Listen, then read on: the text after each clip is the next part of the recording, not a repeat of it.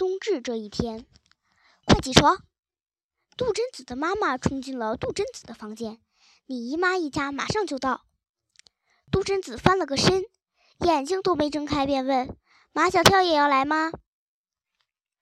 杜真子的妈妈以为杜真子不愿意让马小跳来，便讨好的在杜真子耳边说：“我知道你不喜欢马小跳，他来了你不理他是了。”杜真子的妈妈以为他是这个世界上最懂杜真子的人，他经常说的一句话是：“杜真子，你是我生的，我对你了如指掌。”其实，在这个世界上最不懂杜真子的人就是他妈妈。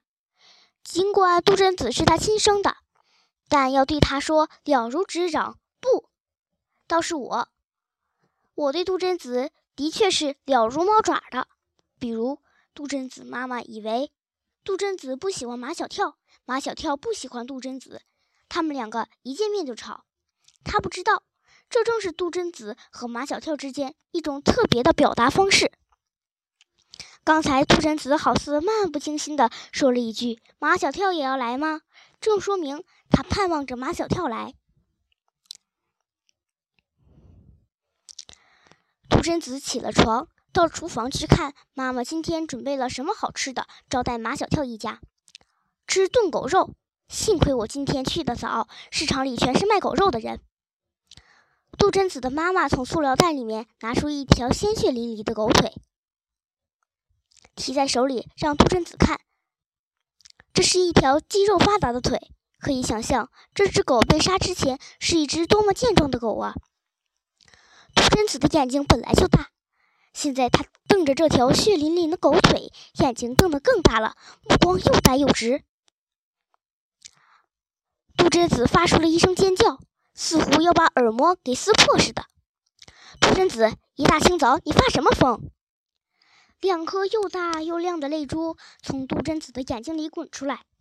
妈妈为什么要吃狗肉？在冬至这一天，今天吃了狗肉，一个冬天身上都不会感觉到冷。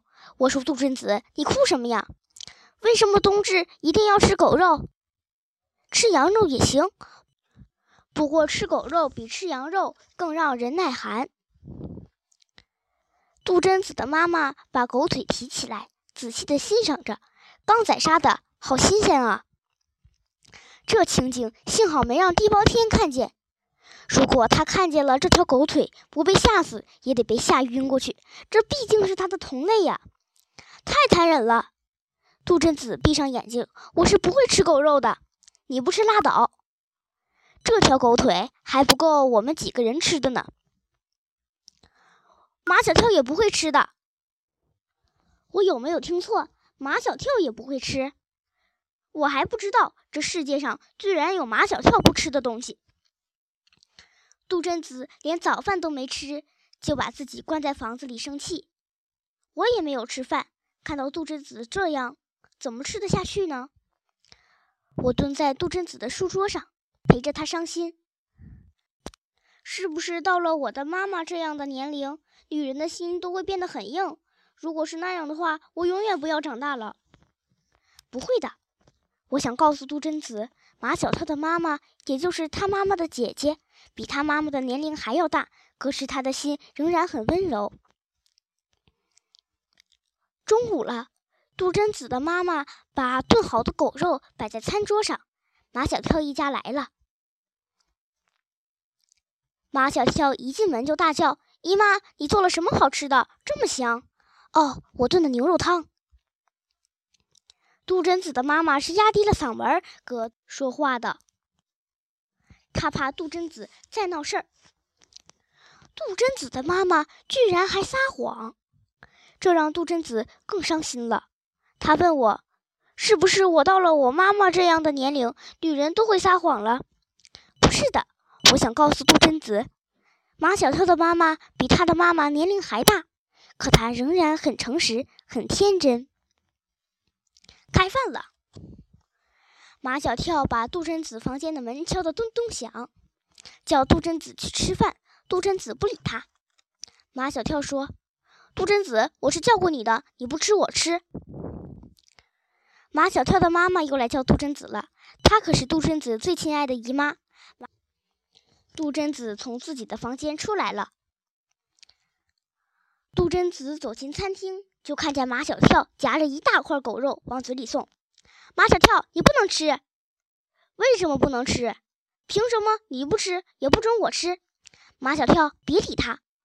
杜真子的妈妈把一大块狗肉夹到马小跳的碗里，你吃，你使劲吃。那是狗肉。马小跳听杜真子这么一叫，握着筷子的手抖了一下，狗肉掉到了地上。姨妈，你为什么要骗我？狗肉又怎么了？狗肉又怎么了？